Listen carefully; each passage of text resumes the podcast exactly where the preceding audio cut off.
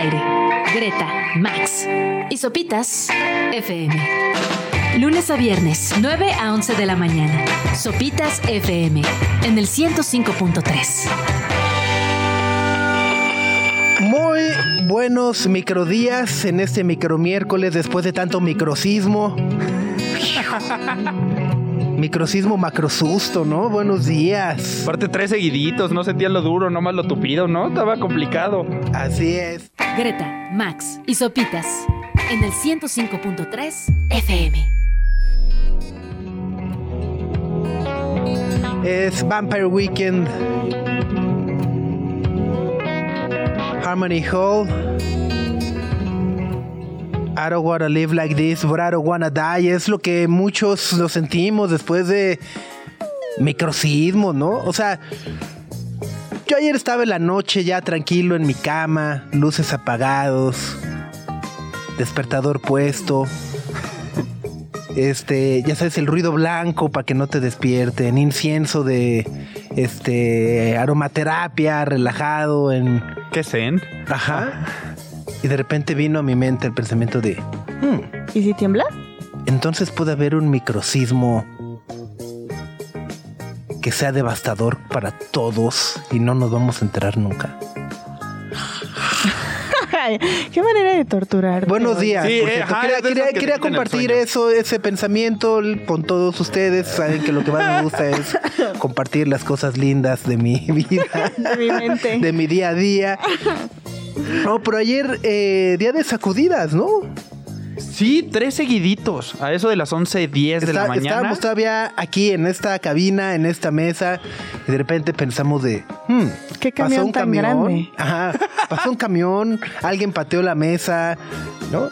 Y, y luego ya, cuando de repente que vimos que todos estaban afuera, fue de, ah, tembló. Ah, caray. Pero ¿se dan cuenta que nadie vino por nosotros? No, no, no, no, no. Yo me Ah, fijé ah, en eso. Ale, Ale- Ale- Ale, sí, nuestro... No, pero después, Alex. Ya te había salvado, Dijiste, Ale. ah, sintieron que tembló, tú ya estabas allá Tú ya estabas a salvo. Así. Ya. Y uno aquí. Ah, no. O sea, ¿dónde estaba López Dóriga cuando se le necesita en esta cabina diciéndonos, sálganse, por favor, sálganse, háganme caso? ¿No? Aquí estábamos.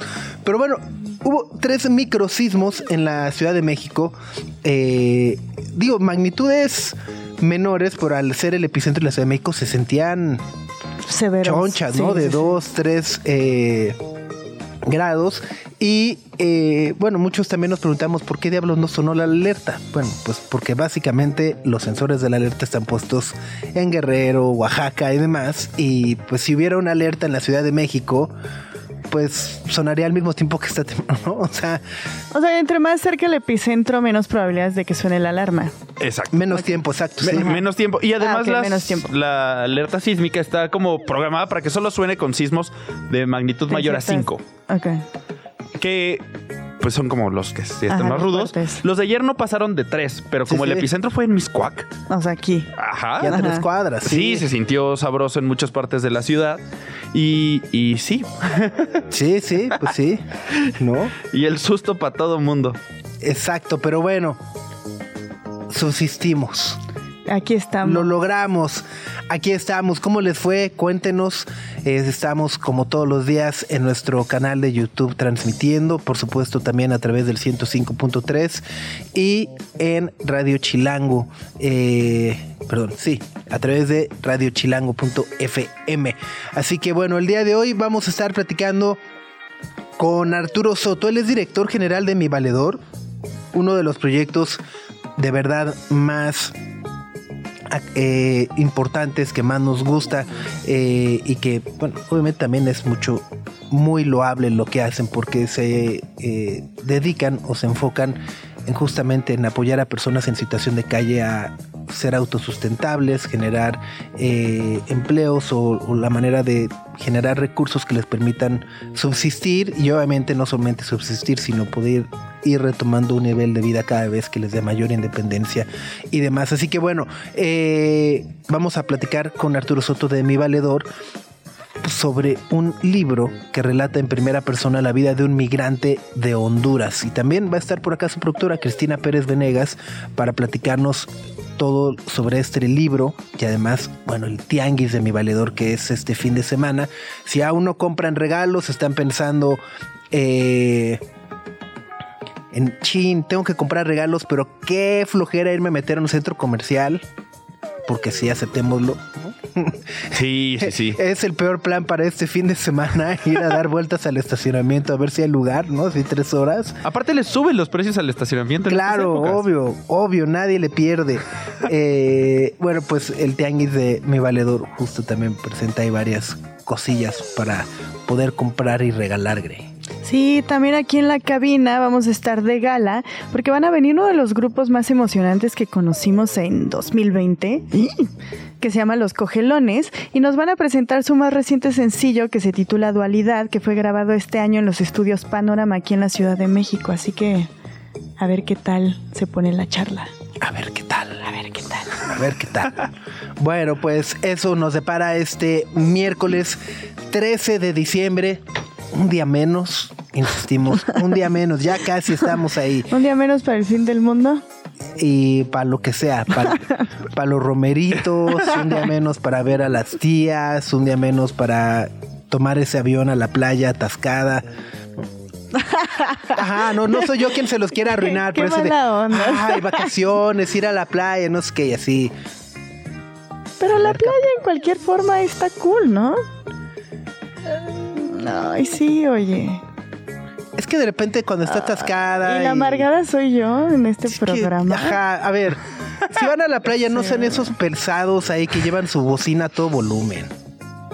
Ah, bueno. Ya sabes, sí, ajá. Es que yo, o sea, tú vas a playas muy nice, güey. Y en la playa pública yo digo, imagínate ahí, te toca como quinta fila, ¿no? Este, con las bocinas a todo volumen, ahí, que dices, hijo, man. Ajá. Pero bueno, disfruten sus vacaciones. Para eso trabajaron y por eso están pagando el sobreprecio de avión y hotel para disfrutar de tres días por tres meses de sueldo. Hoy amanecimos optimistas, así. con- Me gusta, me gusta esta actitud. Me siento más cercana. Radio Chilango. Gre, El día de ayer eh, se anunció que Disney Plus y Star Plus se convertirán en una sola app a partir del próximo año. Sí, en el segundo trimestre de 2024 se van a unificar estas dos apps. Eso quiere decir que todos los contenidos que solo formaban parte de Disney Plus, que es como todas las películas animadas de Walt Disney Studios, las de Pixar, toda la franquicia de Star Wars, todo el MCU y todos esos contenidos se van a unificar con los contenidos que estaban presentes en Star Plus, que eran o sea, cuando separaron las apps estaban pensados como en un público más infantil. Familiar. Ajá, familiar y el otro con contenidos como más de adulto que incluían películas de Searchlight Pictures, de 20th Century Fox, eh, series de algunas cadenas que no están disponibles aquí en México como Hulu, eh, etcétera, etcétera. Entonces ya se van a convertir en una sola app. Todavía no han anunciado qué nombres recibirán y cuál va a ser el precio, cuáles van a ser como los las propuestas El- para sí, el costo, ¿no? Sí, porque el costo de, de Star Plus ronda los 219 pesos, si mal no recuerdo. Ajá. Ajá, sí, o sea, es, es, es caro. O sea, tener las dos resultaba caro si no tenías este combo Es que plus. venía el combo, ¿no? Ah, había un combo plus que era la opción de adquirir las dos, eh, los dos servicios combo por el era- mismo precio 269. De 269. Si, si los tenías por separado, Disney Plus 179 más Star Plus 219. Ajá. O sea, de 400 bajaba a 270. 269, estaba bien. Pero ahora se van a unificar en una sola app. Así que tendremos que esperar cómo se va a llamar, cuánto va a costar, eh, Sí, si y, se van a integrar bueno, nuevos contenidos Por- del por conglomerado. por, lo, por lo que entiendo, es parte de una estrategia global de Disney. Eh, en Estados Unidos también justo están eh, en charlas para ver si terminan de comprar Hulu y unificarlos en. Disney Plus. Eh, en Europa, muchas de las series que vemos en Star Plus o en Hulu también están en Disney Plus. Entonces me parece que es justo como parte de esta estrategia global de decir de "Mm, mejor tengamos una sola app, ¿no? No estamos como que reinventando la televisión por cable. En un momento vamos a tener una sola app con todas las plataformas. Es lo Y que está exactamente lo mismo es lo que parece. Sí, y, y- y, bueno, es más, eh, es algo que están haciendo varias plataformas no de cable, por ejemplo, ¿no? O sea, al menos, eh, pues sí, voy a meter el golazo, ni modo. Pero, por ejemplo, Mercado Libre, ¿no? Con sus niveles te dicen, ah, pues mientras más compras en Mercado Libre, de repente te dicen, ah, pues ya te pagamos la mensualidad de HBO o de Disney Plus, ¿no? O sea, siento que por ahí a lo mejor algunos eh, carriers de internet o de datos van a decir, ah, pues págame tanto al mes y te... Pues es un poco como funciona Amazon, ¿no? O sea, si, si tienes Amazon Prime Video y pagas un extra, accedes a ciertos canales como Paramount Vas pagando los Plus, canales, exacto, sí. Y eh, antes era Lionsgate, etcétera, etcétera. O sea, tienes acceso como a esos etcétera. canales y a esos contenidos. VIX también los está vas por comprando, ahí. ¿no? Ajá, Como con un precio ¿no? especial. Sí, como, Ajá. como el papas y refresco grande, échele. Entonces justamente te metes a la app de Amazon Prime y ahí te aparecen ya los canales junto con el contenido original de la plataforma. Entonces, pues, todo parece indicar que va por Pues es ahí. como Cablevisión en el 2005, pues es exactamente la misma chunche. Deja tú en el noventa y tantos. Sí, es igualito, tienes que ir pagando para contratar canales y Si quieres ver más, más, ajá. Las noches de clímax, 20 varos más. ¿No? Eh, pero sí es, es, es interesante. Al mismo tiempo, eh, también lo platicamos ahora fuera del aire. eh, Netflix el día de ayer dio a conocer este primer reporte de transparencia, ¿no? Eh, ajá, me- Suena muy es que suena ¿no? súper fa, fa, fa, ¿no? Así, de, no les vamos a mentir. Ajá, Ok. ¿no? Pero básicamente es la primera vez y lo llaman un reporte de transparencia porque es un ejercicio anunciado por Ted Sarandos, el CEO de la compañía, donde dice, bueno, pues somos una empresa pública y por primera vez pues vamos a abrir nuestros números sobre eh, ¿Cuántas las series horas? más vistas, ¿no? Ajá, cuántas horas o cuáles son... ¿Cuántas horas dedica la gente en ver ciertos títulos, tanto los originales de la plataforma como aquellos de los que tienen licencia? Este, Sí, sí, y es, y es una, es una locura. O sea, yo ¿Cuántas ayer, horas? Yo ayer abrí el Excel y son 18 mil 18 mil títulos de Netflix. O sea, se me ocurrió abrir el Excel y así cuando vi, y dije, si quería llegar hasta abajo a ver cuántos eran, dije, no, este manzanita Q. Ahí se ven, ¿no? Pero, ¿y cuántas horas vimos en, en, en, en total, Gre? 100 mil millones. ¿De horas? Sí. Wow. Sí, ¿no? Billones, únicamente- mil millones, Sí, sí. ¿no? Ajá. Ajá. 100, no, 100, sí, 100 mil millones. ¿100 mil millones de horas? 100 mil millones de horas. Que ahí Eh, entra como la otra parte, cómo cuentan las horas vistas, ¿no? Porque seguro también cuentan el tiempo que te tardas en elegir. No. No. No, no, no. O sea, ya ver el, el título, pues. horas. Ajá, Grede. Es que depende cómo cuentan las horas. Pues la hora es la hora, el tiempo ¿no? es relativo. O sea, ajá. O sea, ni, ni que fuera el taxímetro, ¿no? No, no, no, pero ya saben, o sea, de si empiezan a ver una serie y ven más de un minuto, ya se ya entra como en el tiempo que Ok, en una consideran para que ya se considere que viste una serie. Ya, O una no, película. Ah, o sea, más ese- a ese te- a eso me refiero. Lo maneja más como completion. O sea, Ah, ¿sí? ajá, sí, es así de completion rate. Ok, ah, ok. Esa Eh, era mi duda, pues, sí. de cómo Es lo que tengo Cuenta el tiempo. No sé, ajá, habremos Cuando te aparece el mensajito ese de que todavía sigues viendo Netflix, ¿también te cuentan esas horas o quién? pues, se sigue reproduciendo. Ajá. Pues sí, ya si Ajá. cierras los ojos, te Ajá, vas sí. al baño, lo ya que no es- sea. ya Ya. no es duro. Si Si cabeceaste y se te fue toda la temporada, ya Si también es tu cuenta. Netflix and chill, pues ya es otra cosa. ¿eh? Exacto, ¿no? Este. Y bueno, creo que todo padre. Lo único es que eh, este primer reporte, por ahora, únicamente abarca lo más visto de enero a junio, De enero a junio. Ajá. Ok. ¿no? Y la serie más vista es The Night Agent, el agente nocturno. ¿Cuál es esa? Pues un thriller de acción de un agente del FBI. Oh. Ajá, que lo pone en medio de una conspiración en la Casa Blanca. Una historia nunca antes contada. Sí, nunca sí, sí. antes Jamás a nadie más se le había visto. ocurrido. Estoy sorprendida. Ajá. Luego está Ginny y Georgia. Esa a mí no me gustó. Pues Yo vi la primera temporada y dije, ¿qué es esto? Ah, yo pensé que era la de las viejitas, pero no, ya vi que es una chabacana. No. Es que, ¿cómo se llamaba? Fra- Fran- Francis. ah, Frank. Franca, no sé qué, la de las viejitas. Ajá, sí, sí, las viejitas. Ah, pues que son viejitas, están redescubriendo, ajá. ¿no? Esa estaba buena. Ajá, está bonita, sí. Este, 30% de esas horas vistas fueron en historias no habladas en inglés. Lo cual Y me que parece que es- que eso es interesante. buen dato, sí. Ajá.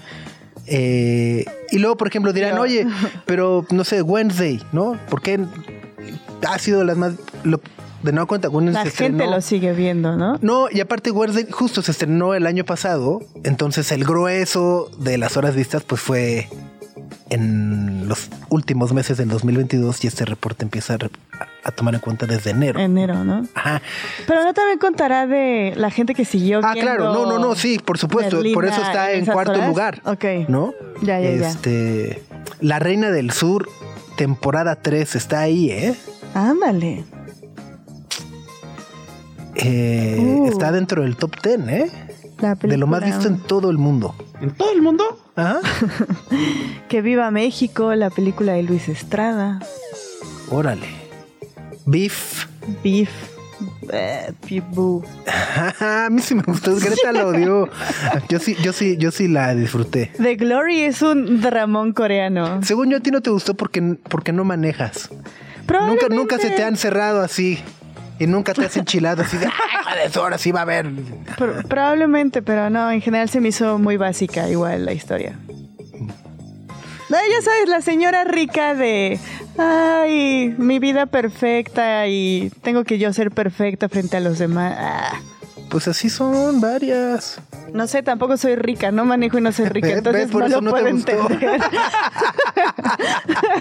no me puedo Ah. relacionar con nada de eso. Greta, Max y Sopitas en el 105.3 FM.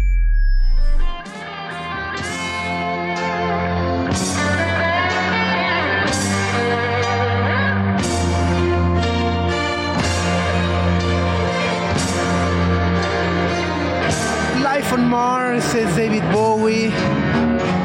No sé por qué no. Me, entró melancolía por la muerte de Andrew Brugger, Ajá. Raymond Holt en Brooklyn 99, que falleció ayer. Bueno, falleció el lunes y su Once. muerte se dio a conocer el día de ayer tras sufrir una breve enfermedad. Sí, no revelaron cuál es, o sea, las razones específicas de su muerte, pero tenía 61 años, estaba joven. Estaba chavo, sí. Sí, yo la última vez que lo vi fue en esta película de She Said, Ah, sobre el reportaje del New York Times de Harvey Weinstein. Sí, sí. Era un gran actor. Sí, maravilloso. Pensé que decir, la última vez que lo vi estaba ahí en. en el parque. Ajá. Sí, fue a comer con él. Estaba pidiendo, estaba pidiendo su café con, ¿no? Doble shot. El, el pumpkin spice. No, no, no, en una producción, pues. Sí. Descansa en paz. Raymond Holt de Brooklyn 99. Yo nunca había visto Ah, Brooklyn es buena. Sí, me la han Y el recomendado mucho, personaje no Holt es puedo. Es maravilloso, sí. Sí, sí, sí, sí, sí. En fin, bueno, en unos minutos más vamos a estar platicando con Arturo Soto, director de Mi Valedor, así como con Cristina Pérez Venegas, productora del libro Un migrante en Honduras. Radio Chilango. Miércoles 13 de diciembre, donde nos da muchísimo gusto recibirlos. Arturo Soto, director general de Mi Valedor. Cristina Pérez Venegas, también de Mi Valedor. Esta maravillosa eh, institución. eh, no, sé si, es formalmente una ONG, ¿no? Eh, pero que vaya, se dedica justamente a trabajar con personas en situación de calle, ayudarlas a pues eh, ser cada vez más independientes, autosostenibles, pero mejor ustedes expliquen, ajá, ¿quién mejor que ustedes para explicar qué es mi valedor, Arturo? Por favor. Sí, bueno, pues primero, muchas gracias por la invitación. De verdad nos da mucho gusto poder estar en este espacio nuevamente. Eh, sí, como platicabas, nosotros somos de una organización llamada Mi Valedor. Nosotros trabajamos con personas en situación de calle o en riesgo de situación de calle. Somos un modelo de acompañamiento individualizado que, pues bueno, primero busca entender las características individuales de cada caso, de cada caso que acompañamos y proveemos herramientas para que puedan generar un ingreso de manera eh, como autosuficientes a través de un modelo de autoempleo. También les damos talleres y capacitaciones gratuitos en distintos temas, desde temas de arte hasta temas de administración y finanzas personales y reciben servicios gratuitos porque nos entendemos como una red de apoyo. Entonces, eh, bueno, hay que entender que muchas de las personas que están en exclusión social, como la población con la que trabajamos, eh, normalmente están muy solas. Eh, justo eso creo que es una cosa muy importante del modelo Mi Valor, entendernos como una red de apoyo, saber que podemos ser las personas a las que pueden recurrir cuando necesiten algo, incluso cuando necesiten platicar con alguien. O sea, creo que eso es muy necesario. Creo que todos los que estamos en, esta, en este espacio, en este momento, tenemos a alguien a quien contarle nuestras cosas. Quizás las personas, por ejemplo, que viven en situación de calle o los migrantes que vienen en una situación no regular eh, de migración, son personas que dejan sus redes, ¿no? Y entonces precisamente ahí es en donde nosotros podemos incidir. Eh, parte de lo que trabajamos eh, también impacta a otras poblaciones vulnerables que no son únicamente personas en situación de calle, sino también adultos mayores y migrantes, que es un poco lo que nos trae ahora este programa. Exacto, y es que, vaya, eh, cuántas veces no hemos escuchado el tema de migrantes en México, ¿no? Este, estas deportaciones o estas caravanas y de repente pensamos que únicamente están en la frontera sur o en la frontera norte eh, y somos ajenos incluso a la realidad y a la vida de miles de migrantes que están en la Ciudad de México, ¿no? Y, ya sea de, una manera eh, permanente, ¿no? Porque muchas veces dicen, no, pues ya mejor aquí, aquí me quedo de manera temporal porque necesitan también como eh, pues replantear sus siguientes pasos o justo, ¿no? Como, como, como, como, como esas eh, historias que vamos leyendo y escuchando en las noticias, pero que son ajenas, ¿no? Y, lejanas. Y es por eso también que este libro que nos viene a compartir nos llamó mucho la atención. Cristina se llama Un migrante de Honduras y es una crónica en primera persona de un inmigrante de Honduras eh, que parte desde justo el momento en el que está despidiéndose de su familia. leo, leía por ahí de, bueno, me dolió hasta despedirme de mi perrito, ¿no? Este, que, que, lo acaba de tener y demás. Cuéntanos un poco de, del libro. Sí, claro. Este, como decía Arturo, nos, interesa mucho estar abiertos a atender a migrantes porque sí es, sí es un proyecto pensado para situación de calle, pero trabajar en la prevención es realmente muy importante. Y pues quien está en mayor riesgo de calle, por supuesto, es quien tiene barreras de acceso a la sociedad, eh, al empleo particularmente. Y bueno, si no tienes papeles y te los niegan, eh, definitivamente estás como excluido de alguna manera. Y David, que es el autor del libro, llegó a nosotros por un convenio que, em, que, valoramos mucho con la incubadora de trabajo para refugiados. Em, él llegó a hacer una pasantía y también se incorporó como valedor y como decía Arturo, tratamos de pues, escuchar eh, necesidades concretas, porque creemos que la forma más eh, útil de, acercarnos a las poblaciones eh, que viven en situación de calle o que están en riesgo de calle es pues atendiendo como de forma muy personalizada. Entonces, escuchando un poco sus inquietudes y demás, él me dijo que desde hace mucho tiempo tenía ganas de compartir eh, su experiencia cruzando el desierto, que había sido obviamente fuertísima, y a mí me conmovió un, montón que no simplemente pidiera atención psicológica o alguien con quien hablar, o, que siguiéramos construyendo redes para integrarse, para cambiar y mejorar su situación, sino que quisiera compartir esta historia por, como un acto de generosidad y como un esfuerzo de transformación, pensando mucho en otros migrantes. ¿no? Entonces dijo, si yo puedo contar esta historia y la gente puede entender lo que esto implica, quizá la respuesta de la sociedad cambie. Y entonces, pues, de, su parte realmente eran unas ganas de, aportar y compartir.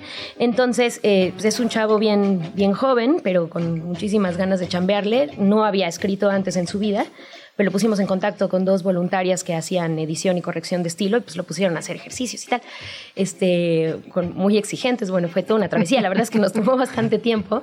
Eh, pero terminamos con este relato. Pensábamos primero hacer unas cuantas entradas para el sitio web para darle buena difusión, pero el relato quedó más extenso de lo esperado, pero es, tan lindo y, tan honesto y pues es, completo y realmente no le sobra nada que lo convertimos en un pequeño libro, pero de verdad es un pequeño libro, estamos entre fanzine y libro. Quedó siendo un libro con unas ilustraciones muy chidas eh, que se lee muy fácil. Entonces estamos aquí un poco para eh, pues promover también que, se lea y que se venda. Les voy a leer un pequeño fragmento para que vean cómo te sumerge como en la atmósfera de lo que se vive cuando uno migra eh, de Centroamérica a Estados Unidos en estas condiciones. Decidimos salir en escalerita. La noche se sentía muy pesada. Dos guías nos llevaban. Uno iba al frente de todos y otro hasta atrás. La neblina era mucha y no nos permitía ver muy bien. Caminábamos siempre en formación de escalera, para que nadie se desviara del camino. El frío empezaba a sentirse fuerte, pero yo estaba bien abrigado y no lo sentía tanto. Lo que, sí se, lo que sí se sentía muy bien eran las espinas de los nopales. Cada 40 pasos que se daban había un nopal, pero nadie quería, detenerse a que los nopales perdón, pero nadie quería detenerse pese a que los nopales nos estaban lastimando. La chamarra que llevaba me ayudó mucho en esos momentos, ya que las espinas no la atravesaban. El pantalón, en cambio, era inútil contra las espinas. En fin, bueno, y, así uno se va sumergiendo en este relato de muchos momentos que cuenta cómo se van también desvaneciendo las redes, con quien partes en el camino, de pronto tienes problemas, otros desaparecen, otros son, son temas fuertes, pero pues que en definitiva hay que conocer para, para entender cómo, cómo, cómo hacer frente. Y Cristina Arturo, este es el primer libro que editan como en mi valedor, pero para quienes no conocen la iniciativa o para quienes han visto la revista impresa ahí en la Juárez o en la Cuauhtémoc, eh, todas las ediciones tienen fotos que toman los valedores, tienen algunos artículos, tienen crónicas que cuentan los mismos valedores. Entonces quería preguntarles cómo, cómo desde mi valedor o cómo su organización o todas las iniciativas que tienen apoyan el uso de que las personas cuenten su propia historia y el valor que tiene la letra, la fotografía o estas historias o los talleres que dan para que las personas que están en situación de calle o en riesgo de situación de calle pues puedan contar sus historias que al final se ven impresas, se ven en un libro, se ven en un sitio web. Sí, pues nosotros iniciamos este proyecto eh, siendo una revista que promovía un modelo de autoempleo. La revista actualmente continúa, es una revista cultural de fotografía, literatura y arte contemporáneo que se edita desde la organización y que los valedores venden para generar un ingreso. Llevamos ya 32 números editados de la revista recientemente, de hecho hace un par de semanas lanzamos el más reciente número y justo nos gusta mucho, nos interesa mucho pensar este, este producto editorial como un espacio para escuchar las voces de quienes no tienen el espacio para hablar de sus historias. Precisamente historias como las de David, pero también de otros valedores que vienen de contextos muy distintos y que de igual forma tienen eh, redes eh, muy eh, precarizadas, que vienen de contextos muy precarios y que podemos aprovechar esta revista, este espacio para un poco escuchar sus, sus voces. Las revistas siempre tienen contenidos de valedores, que pueden ser desde fotografías, pero también ilustraciones, textos, incluso poemas, que dialogan con contenidos generados por artistas reconocidos, por escritores, no sé, del nivel de Juan Villoro, por ejemplo, que ha estado en, las páginas de la revista, con fotografías como artistas como Martin Parr, o artistas realmente reconocidos que conviven de una manera horizontal con el trabajo de los valedores. Eh, no solo, es un poquito retomar eh, lo que mencionó Max de la importancia de que las personas cuenten su propia historia. Y a través de este relato eh, ya hecho un libro, no solo son como las cualidades narrativas de contarlo en primera persona que crean como credibilidad y cierta cercanía con la audiencia, sino también es se trata de un relato que está lleno de opiniones y una perspectiva que desconocemos completamente, porque una cosa es lo que nos dicen que pasa y otra cosa es lo que una persona está viendo que realmente sucede y lo que está viviendo y lo que está experimentando y cómo es que vive esas violencias y cómo es que funcionan todos estos temas de burocracia y todo eso. Entonces, Solo es como un poquito retomar esta importancia de que el relato sea en primera persona y que sea la misma persona la que lo esté contando para saber cuál es su opinión realmente de la experiencia de la, de la migración y reconocer realmente qué es lo que pasa en esos pues en una experiencia individual que muchas veces se refleja en miles, pero que es muy particular cuando ya te la cuentan. Sí, sí, definitivamente. De hecho, a nosotros nos hubiera encantado que David estuviera aquí. Ah, eh, nos hubiera encantado que David estuviera aquí presente. Tiene chamba y, bueno, no está fácil zafarse, pero, pero eh, en la medida de lo posible, pues sí, justo el, eh, el, objetivo es ese, que, que, se escuche una voz en primera persona y que no estemos los demás opinando por él, ni, ni simplemente arrojando cifras, ni como genéricamente. contando qué sucede, sino que, que, que, nos sumerjamos en una historia concreta, porque su voz importa, pero también para encontrarnos a nosotros mismos a través del relato, ¿no? Y, generar esa cercanía, o sea, darnos cuenta que es simplemente un tema de contextos, pero que pues, podríamos haber pasado por ahí. Y eso cambia definitivamente la, forma en que entonces interactúas con el otro.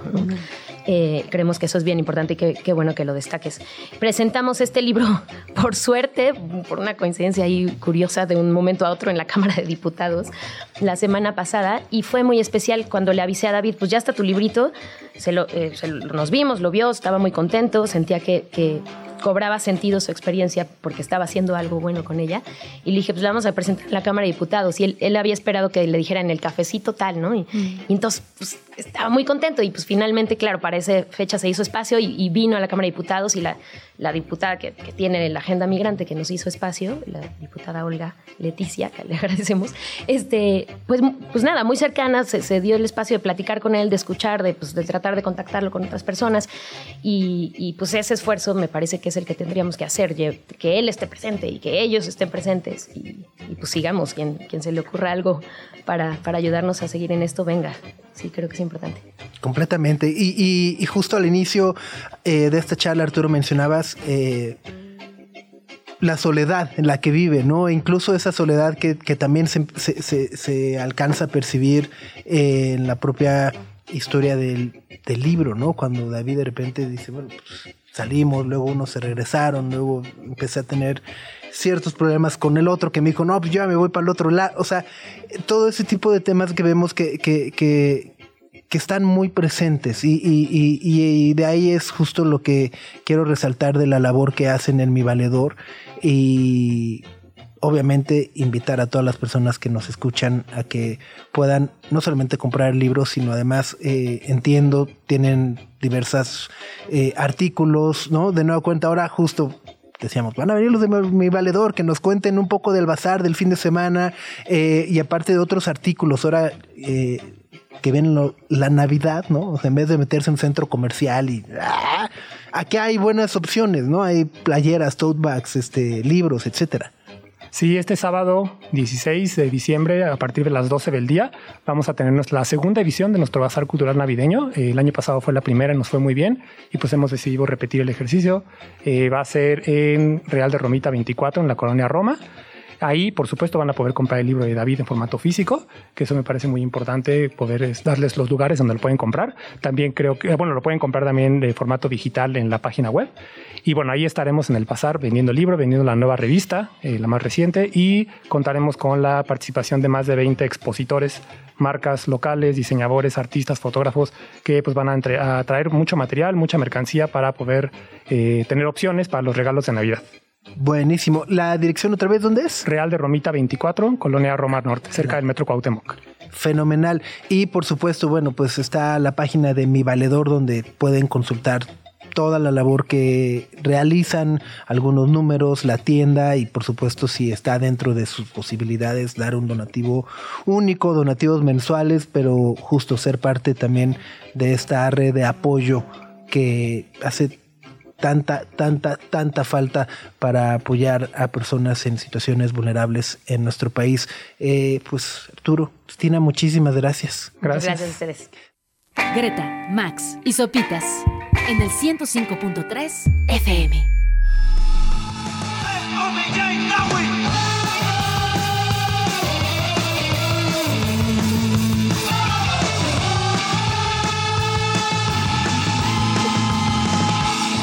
Clasicazo de Titán, remezclado o reversionado, redimensionado, repulido y reapapachado por los cogelones que están en esta cabina. ¿Cómo están? Los automatis en Muy bien, muy bien. ¿Cómo andan? Pues vivos. ya con eso ganamos. ya con eso la armamos. vamos de gane, ¿no? vamos de gane. Fenomenal. Eh, bueno, pues estamos platicando fuera del aire. Eh, es un proyecto que conocimos hace algunos años en otra etapa de esta misma frecuencia, eh, que nos entusiasma muchísimo y, que disfrutamos muchísimo la, música que hacen y desde entonces, bueno, pues ya la conquista del mundo, gira Estados Unidos, gira Europa, año pesadísimo, pero además eh, también haciendo nueva música. Sí, pues tuvimos que girar y mientras girábamos haciendo música, entonces este eh, regresábamos de la gira y nos metíamos al- a la preproducción. Y nos íbamos de gira y a recordar lo que hicimos de preproducción y, y entonces estamos súper ocu- hemos estado súper ocupados todo el año eh, trabajando en, pues en la música nueva. La verdad que es como nos volvimos independientes, pues se volvió algo complicado, ¿no? Hacer música otra vez, ¿no? Ya no hay quien Claro. patrocine, ahora hay que este, hay que chingarle uno, ¿no? Sí, sí, sí, sí. Debería de haber así como Sugar Daddy's Indie Daddy. No, hasta tres. Hasta tres. Se requiere, hay solicitudes, favor de mandarlas. Sí, sí, sí, sí, sí. Oye, esta, este, esta remezcla de Titán, eh, ¿cómo, cómo, cómo surgió? La, la, la rola es viejísima, hace 20 años. Entonces, ¿cómo la conocieron y cómo ahora la reviven décadas más tarde? Pues fue una experiencia a través que vivimos a través de Pablo Valero, que es nuestro productor musical. Eh, se comunicó este carnal que se llama Julián. Julián. y Este, ¿cómo se Eh, llama? Emilio. Yamil. No, Ah, Yamil. Yamil, Yamil Ajá. Ajá. Y nos dijeron que querían que hiciéramos de Titán un pues una colaboración, como que hiciéramos un estilo cogelones, el 1, 2, 3, 4. Y pues fue todo curioso porque nosotros andábamos entre que girando, entre que veníamos y, andábamos aquí y allá. Entonces se nos olvidó realmente la propuesta que nos hicieron. Y ya cuando nos marca este Pablo, nos dice, oye, ¿sabes qué? Que nos están avisando estos carnales que si sí le van a entrar o no. Y nosotros, pues, va, o sea, sí, ya tenemos la mitad de la canción. Entonces nos vimos así en corto, a, terminando la llamada y les decimos, carnales, tenemos que ensayar porque en tres días tenemos que entregar esta canción. Y fue como sorpresivo y nosotros mismos nos sorprendimos porque este Pablo, bueno, nos escuchó y nos dijo, güey, les quedó súper chingona. Corte aquí, un silencio y queda. Y nosotros como de, ah, no, neta. y cuando Quedó. llegamos, cuando llegamos ahí, pues quedó esta rolota. Incluso Yamil nos decía, ¿seguros que quieren echarse otra? Dice, no creo que les salga tan chingona otra vez. Le digo, pues déjanos a ver qué sale. Entonces La terminamos como todos 11 veces, ¿no? 11 veces. La y 11 guau. quedó fue la más. Ajá, que fue la que escucharon apenas. ahorita. Wow, wow. Oye, y la relación con Pablo, ¿cómo surgió? Él lleva, ¿qué? 20, bueno, 30, 40 años eh, haciendo música con Santa Sabina, obviamente, después produciendo muchas bandas. ¿Cómo conectaron con él? Eh, la disquera con la que trabajamos, Hijos del Sol, eh, la conocimos desde el año 2012 y estuvo acompañándonos y siguiéndonos a un buen de lados. Pero era solo nuestra amiga, ¿no? Pero ella, muy dentro de la disquera, dentro de ella, pues ya tenía como su plan de manejarnos o de ayudarnos, ¿no? En lo de la música. Y en el 2018 nos propone ser su- nuestra manager, después seis años después de conocernos, caminar Ajá. con nosotros, acompañarnos a un buen de tocadas y fiestas. Y, y nos dice, les quiero presentar a alguien. Y nos lleva a conocer al departamento a Pablo Valero. Estaba tocando con una banda, no recuerdo quién era, con otra banda, ¿no? Yo no me acuerdo quiénes eran. Y, y como que nos hizo así de Pablo, ¿no? Como de, ah, sí, sí, sí, va, va, va, va. Y lo invitaba, teníamos una tocada en 15 días en el Alicia. Y nos fue a ver a la Alicia y cuando nos bajamos del escenario nos dijo, quiero trabajar con ustedes.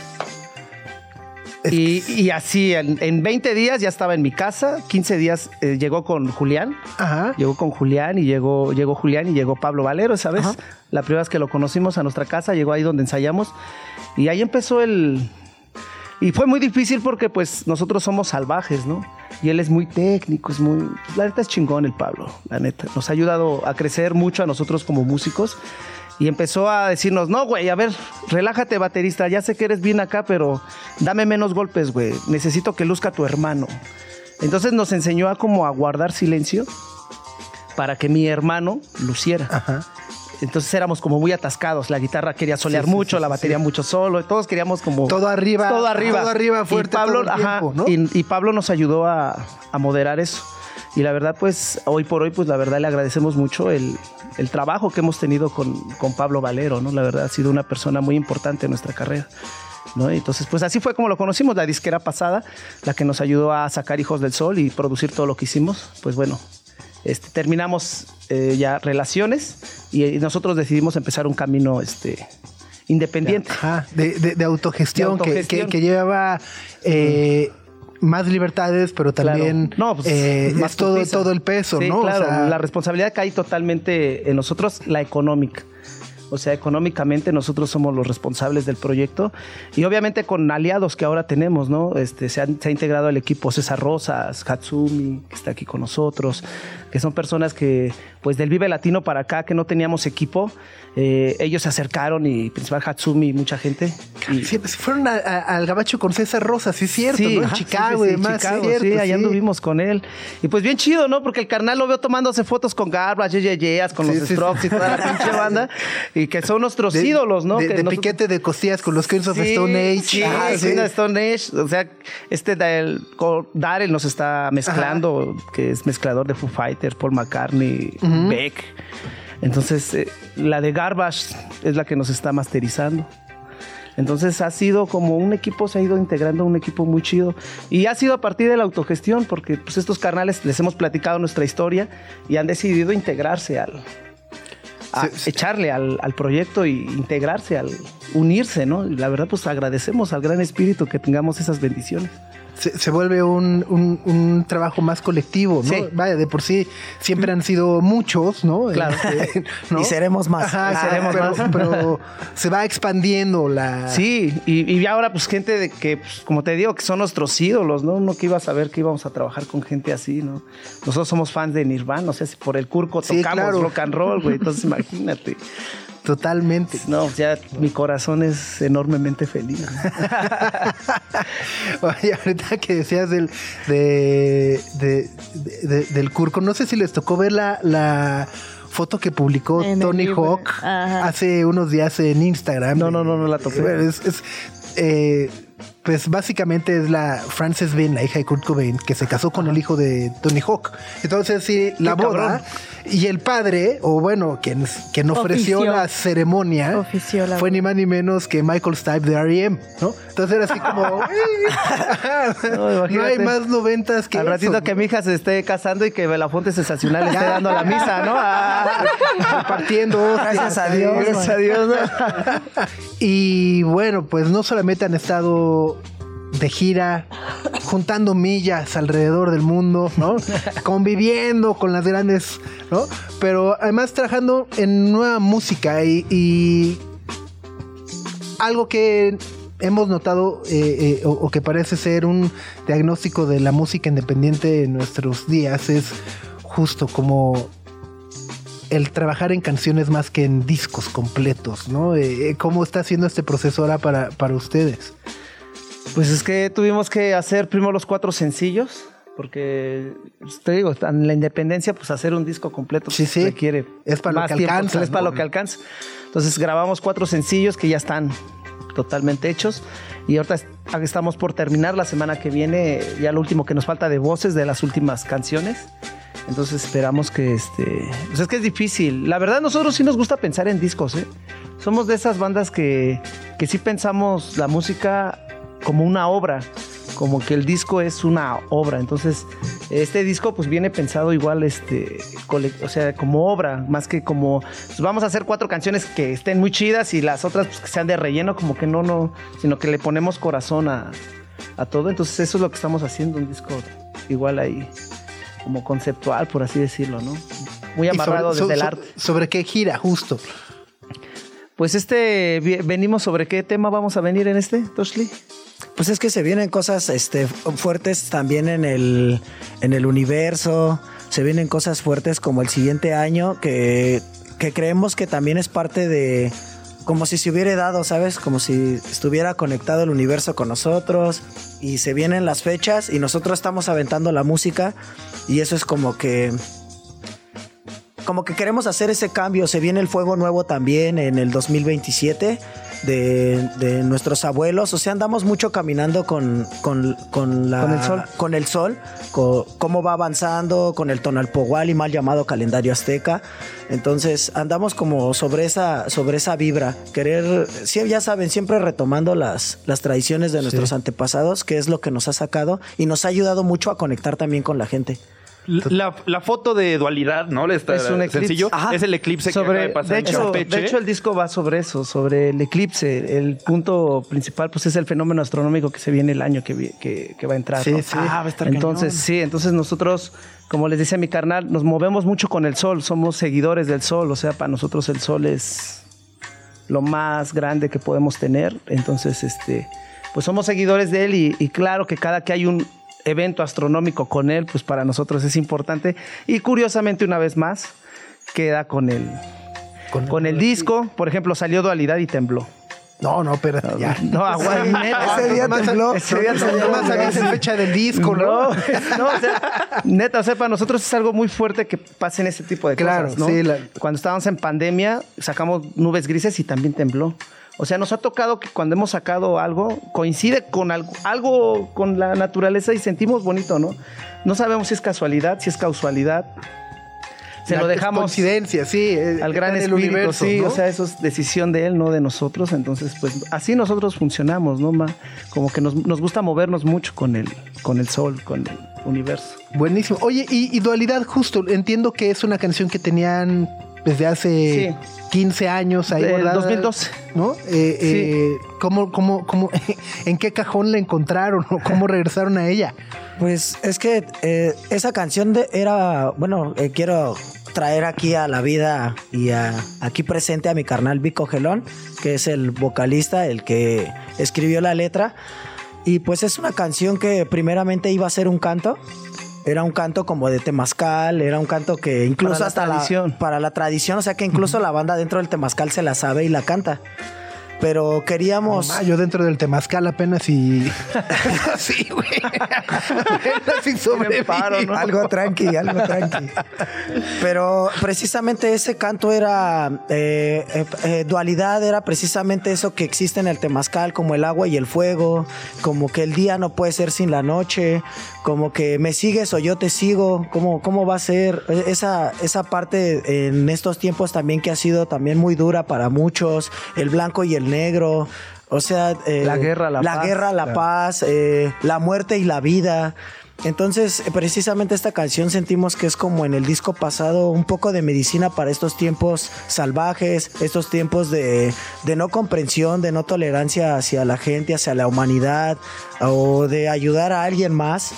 Entonces, pues creo que eh, precisamente andamos sobre ese camino de otra vez hacer un disco con medicina y dualidad es eso, la medicina de, de- de poder ayudarnos, de ver que podemos ser gente pues eh, amorosa, no agresiva y poder apoyar a los demás también, ¿no? En estos tiempos tan fuertes. Oye, ahorita justo que está mencionado todo lo que representa este disco y es como esta medicina y este apapacho y este entendimiento que existe a partir de todas las dualidades que forman parte Claro. pues de toda la, la existencia. Me surgió una duda muy específica hace rato que, que llegaron y que estamos fuera del aire.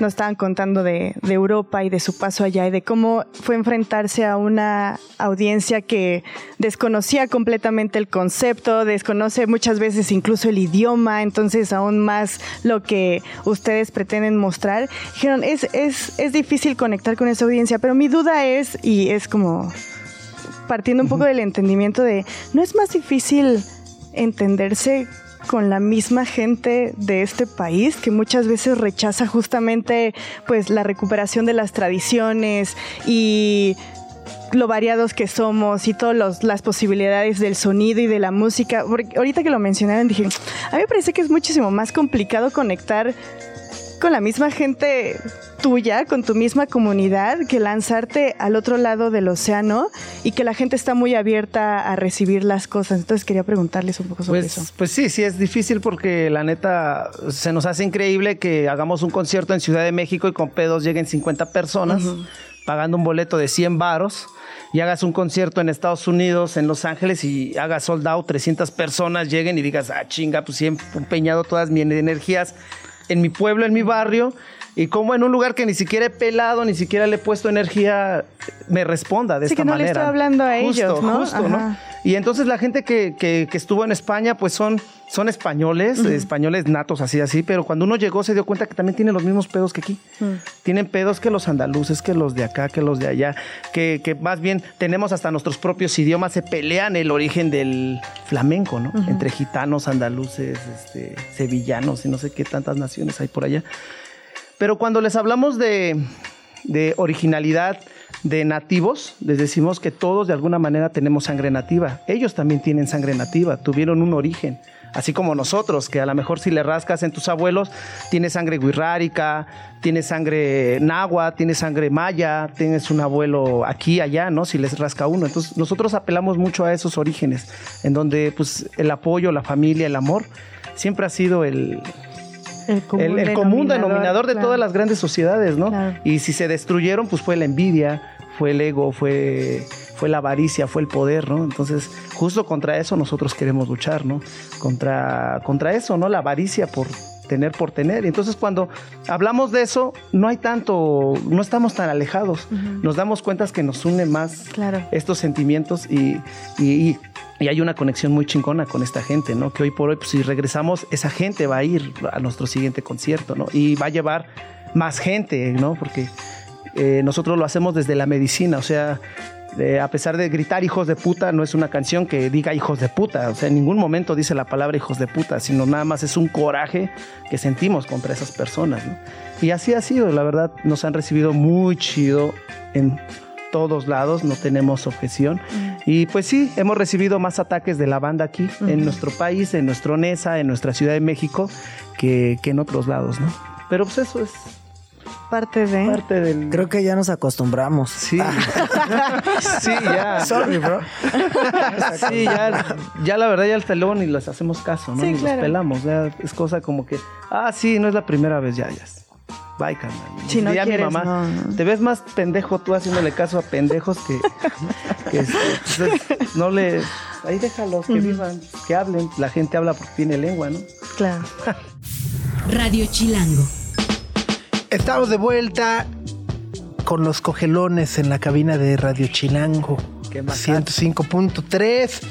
Y pues nada, llegó el momento ahora sí de ya platicamos de lo pasado, del futuro, pero hablemos del presente y dualidad. Qué Macatsin. Pues el presente es de lucha, carnales. Es una rola, como les decía, es un canto que creamos nosotros ahora con música, con este estilo, al estilo cogelones, rock mexica experimental, con tambores, con esa dualidad de, de energía, de, de a veces de, de tristezas, de, de malos, de malas cosas, malas experiencias que pasan, pero al final de cuentas siempre presentes de lucha, como nos dicen nuestros abuelos, eh, con la mirada al frente, dignos y pues con mucho gusto de presentar esta rola tan, tan bonita que es un canto rock mexica experimental al estilo cogelones. Ahí está. Planes para el futuro. Decían, bueno, pues acabamos de grabar voces la, la próxima semana. Pues el disco descanso en- y- eh, sencillo, el mes, segundo sencillo el año que viene. Esperamos a principios de año, luego luego ya estar por ahí pendientes. Y el disco por ahí es- estamos pensando en marzo, abril, pero pues nos vamos por lo pronto a ma- en marzo a Austin. a- Sí, al South by. Southwest. Ya estoy viendo acá Sí. esta foto. No, abrigo, Sí, ya, ya. animal print Sí. y todo. No, no, no. Esta sí. chulada, muy Nos, bien. nos vamos para acá y, y, pues creo que ahí vamos a empezar la gira del nuevo disco.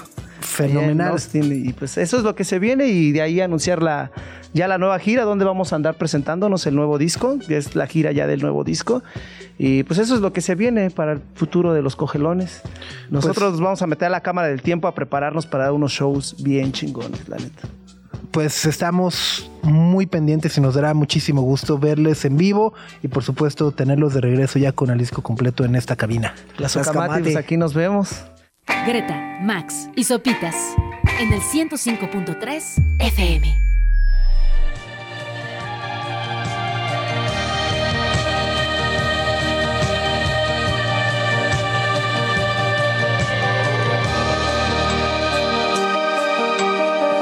Smith, The Beach House, es del disco que la portada fue de es de la de la T2 del aeropuerto de la Ciudad de México. Ah, De ¿hay hecho, una? ¿Sí? Sí, sí, sí, sí, sí. Antes de que tuviera goteras. Y que apestara Antes de que apestara. Ajá. Sí, la portada del disco es. ¿A poco? Ajá, está. Ajá, el Bloom es. Ay, cero habría adivinado jamás, en la Jamás. Sí, a no. cualquiera que lo vea son puntitos blancos. Pues son los orificios del techo de la T2. Pero yo pensé que sí parecía una terminal, o ya sabes, así, banquitas y cosas. Ay, sí, gente, gente Aviones. tomando un café. Gente comprando cosas Sí. sin impuestos. Ni que, ni que fuera render, ¿no?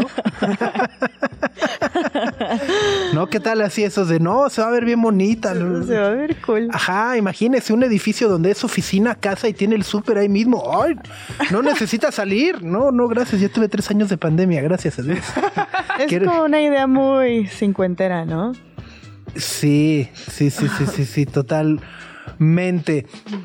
Oye, Max, eh, cuéntanos un poco sobre este relajo eh, que se está armando para ratificar a la fiscal de la Ciudad de México.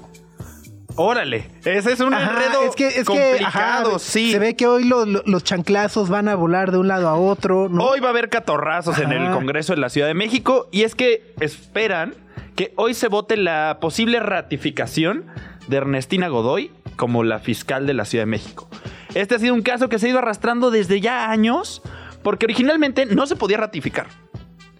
Ajá. O sea, originalmente la Fiscalía de la Ciudad de México tenía un tiempo determinado y terminaba su trabajo y se iba Es se que era a una. A ver, es como esta fantasía, ¿no? Porque, a ver, antes los fiscales o procuradores, pues entraban y salían con las administraciones, Ajá. ¿no? Pero de repente alguien nos vendió esa fantasía de no, para que sean realmente independientes, no necesitan, ¿no? Deben de tener su propio cargo y término y no sé qué. Entonces nos vendieron esta fantasía de las fiscalías independientes que únicamente han servido para pues poner personajes un tanto ¿Cuestionables? tantito. Ok. Cosita de nata. Ajá, exacto. No, no como Hertz Manero o Ernestina como Godoy en este Ernestina caso. Godoy. Sí, o sea, de independientes tienen lo mismo que yo cuando me salía de mi casa y me iba a comer con mi mamá. O sea, y te lavan la casa en casa de tus papás, exactamente lo mismo de independientes. Entonces, eh, se suponía que no se podía reelegir, que no se podía ratificar, pero hace unos años cambiaron la ley y entonces dijeron, ah, ¿qué creen? Como esta fiscal nos cae muy bien, se va a poder reelegir otro cargo más. Y entonces, hoy se va a votar su posible ratificación. ¿Qué significa la ratificación? Es decir, si dicen, órale, se queda. Reelección, ¿Hasta, básicamente. ¿Hasta cuándo se quedaría? Se quedaría otro periodo de seis años. ASU. O sea, 2030. Exactamente. Cámara. No así quiere así Sí, de. yo. "Mm, cámara. está calculando órale, el tiempo, es un chorro, ¿no? Eh, sí, ¿no? Y, vaya. eh, creo que además a mí lo que me llama más la atención es que acaba siendo una discusión muy política, ¿no? Sobre entonces de nueva cuenta vemos a estos a los partidos mover sus peones, ¿no? De cuántos votos necesitas y no sé qué. Ah, ah, ah, me equivoqué, no conté bien los años. Se iría en 2028. Ok. Ajá, ese fue Casi, error mío. 2028, casi, no 2030. Ajá, Pero exacto. se, vuelve, se vuelve una discusión política de partidos y peones y entonces quién va a votar a favor y quién va a votar en contra, sin que haya una verdadera evaluación de su desempeño, ¿no? O sea, se vuelve de, Ajá. no, pues yo, o sea, no vimos el, bueno, eh, eh, no lo vimos, pero escuchamos, por ejemplo, a, a este cuate Adrián Rubalcaba decir, como yo no fui el candidato ahora de venganza, este, la voy a ratificar y es como, dude, espérate, ¿no? Síguete tomando fotos desnudo, ¿no? Este, síguete ligando, ¿no? Pero, güey, o sea, no estás ahí, o sea, esos puestos no son para venganzas personales, carnal, ¿no? O sea, Exacto. tendría que haber una evaluación de desempeño y decir, oigan, pues a ver, este, ha habido más investigaciones realmente transparentes que se han hecho exitosas, se han reforzado los cuerpos de investigación, eh, se han resuelto tantos casos, pero en realidad lo que hemos visto es más bien que donde le han echado muchas ganas es en encontrar caminos para eh, manipular las cifras. Exacto. Tiene- eh, de los grandes escándalos de esta administración es que han sido muy buenos para el Excel. Básicamente, entonces resulta que en la Ciudad de México, si alguien no lo sabía, hay una cosa que se llama muertes externas, que son las muertes que suceden por asesinatos o por accidentes, a grandes rasgos. La Ciudad de México se suponía que es uno de los lugares donde mejor se investigan, donde más sabes qué le pasa a las personas que fallecen, pero desde que llegó Ernestina Godoy, eh, las cifras han desaparecido y somos el estado en el país que más dice que las muertes en México suceden por causas no determinadas. Básicamente no ponen la razón de las muertes en la Ciudad de México y sucede en una de cada tres muertes que pasan en la ciudad.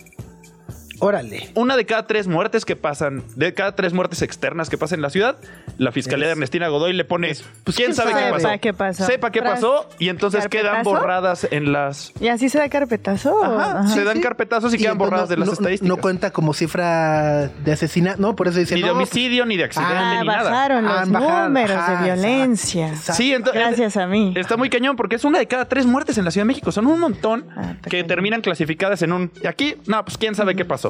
Y terminan guardadas en un archivo. Entonces, ese es uno de los más grandes escándalos que han sucedido en esta fiscalía y que además no te da datos como ni para saber. Porque en una de esas ni siquiera es violencia. Capaz que hay Sí, accidentes o sea, de tráfico ajá. y ni siquiera podemos saberlo. Entonces está muy, muy cañón esa parte. Y hoy se va a votar. Eh, probablemente vaya a haber muchos, muchos golpes en el Congreso porque para votar se necesita el 66% de los votos. Y no, las cifras no dan. Entonces, a ver qué pasa. Ya veremos. Pero bueno, justo, justo eh, lo traía, ¿no? Porque veo que la discusión al menos se va a poner intensa y todos ya están ahí de, no, los de no sé qué, los de no sé qué, los de no Ah, y hay granaderos afuera del Congreso de la Ciudad de México. Ah, ¿tanto así? Sí, los granaderos que ya no existen. Esos ahí andan. Los señores Ajá, lo- los que que. promueven la paz. Ándale, los que huelen a granadero se ven como granadero, hablan como granadero, pero no son granadero. tienen escudos y toaletes. como- Exacto. Pero no son granadero. Esos ya andan ahí. Entonces, eh, probablemente vaya a ser una zona muy conflictiva. Si, si van a ir caminando por ahí chachareando en el zócalo, pues evítenla. Vayan a salir macaneados. Pero eh, eso va a ser un asunto importante hoy en el Congreso de la ciudad. Radio Chilango.